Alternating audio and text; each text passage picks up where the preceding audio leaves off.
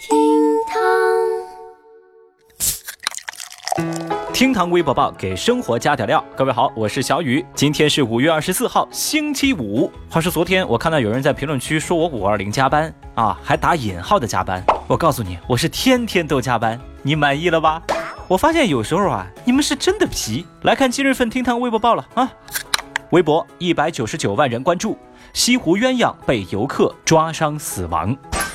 十八号，一位年轻男子爬在西湖白堤的岸边，用手去抓两只游到岸边的小鸳鸯。他不顾身边一位小女孩的拼命劝阻，随意抓起一只鸳鸯取乐。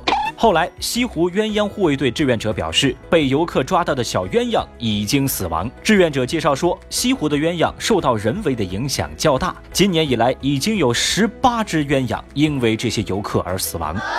对此，微博网友们十分的愤怒，有人就说啊，游客的素质太低了呀，这种行为难道不违法吗？哼！还有网友表示，建议把这些人拉入景区黑名单。但是啊，即使再大的怒火，已经无法挽回这些小生命。小雨也不知道现在这些凶手还在哪里潇洒。但是呢，我看着全网都在抨击这些游客，小雨我呢，反而是想鼓励一下他们。你就比如说这个抓死鸳鸯这位男子啊，这位游客，你看啊，这个鸳鸯呢，你一只手就能把他们给抓死了。哎，你很厉害的，对不对？这样吧，下次咱玩个高难度的，我们去狮子园，我们陪狮子玩一玩，好不好？手太贱的话，我建议你直接砍掉哟，亲。神经病啊！微博一百六十三万人关注，逛街遇星探被骗千元。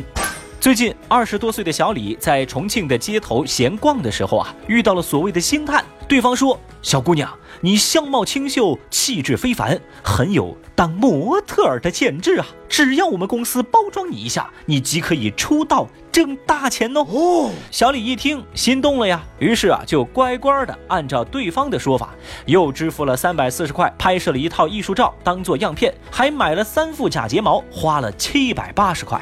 不过，在这之后，他也就再没接到星探的电话了。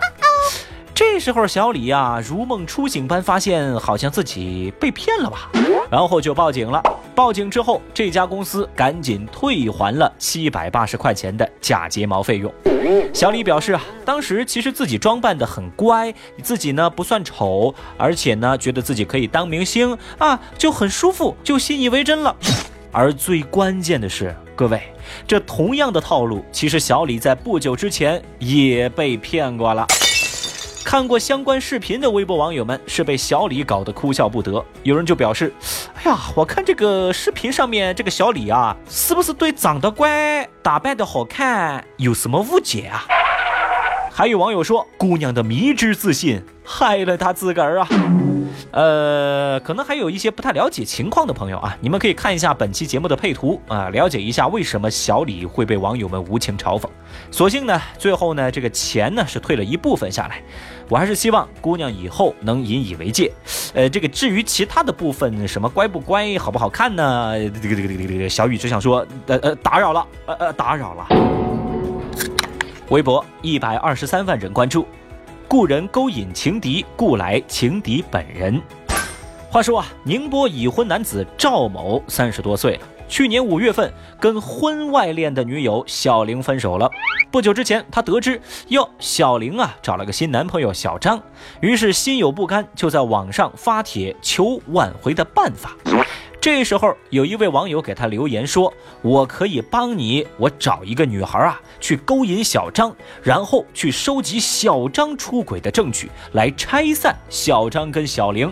不过，要你给我四万块钱的报酬。”赵某听过，十分心动，然后呢，就让对方去做了。对方后来表示说自己顺利的掌握了相关的出轨证据，在要求收取尾款的时候呢，这个赵先生发现好像有点可疑啊。就赶紧报了警，不料啊，事件反转，原来他所雇的这位网友，其实就是这个情敌本人小张。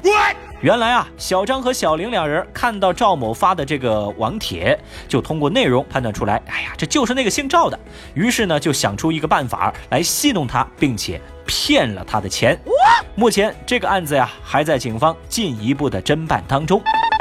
话说这么一幕狗血大戏，简直惊呆了微博众人呐！大家纷纷感慨，编剧都不敢这么编，故事会都不敢这么写啊！这仨人儿都不是什么好东西。我的天哪！遇到这种情节，小雨我都忍不住想叫于正老师赶紧趁热抄起来呀！这男的不仅给自己老婆戴了绿帽，然后呢又被小三儿给戴了绿帽，完事儿呢你还花钱给人当猴耍，哼，这故事就告诉我们一个道理：出轨影响智商。哎，话说回来啊，我觉得反正都是出轨，要不呀你们仨就在一块儿凑合过得了啊，请你们放过老实人，谢谢啊！我卡又能下来。微博七十九万人关注，每天喝四升水可能会中毒。世界卫生组织专家布鲁斯·戈登日前对媒体表示，人每天饮用超过四升水可能会中毒，导致大脑功能受损，甚至是死亡。研究还指出，马拉松及长跑运动员在运动之后短时间内摄入大量的水，更容易患水中毒。他表示，正常人每天摄入的水量要根据身体活动的水平和气候，建议呢，男性每天不要超过三点七升，女性每天不要超过二点七升的饮水。对于这项研究结果，微博网友们十分的淡定。有人就说了嘛，是没事闲的吗？正常人谁会每天喝接近四升水啊？专家是不是有毛病啊？也有网友表示，少喝也不行，多喝也不行。哎，专家整天研究的这是啥玩意儿啊？为什么呢？看到这儿啊，这吓得小雨我赶紧是喝了一口水压压惊。哎，实不相瞒，其实小雨我呢一直也在研究人类饮水跟人类健康的问题。根据我长期的研究，我得出一个结论啊。无论你是男人还是女人，无论你喝水多还是喝水少，无论你是短期喝水还是长期喝水，无论你喝的是自来水还是纯净水，只要你喝水，两百年之后你死亡的概率是百分之九十九。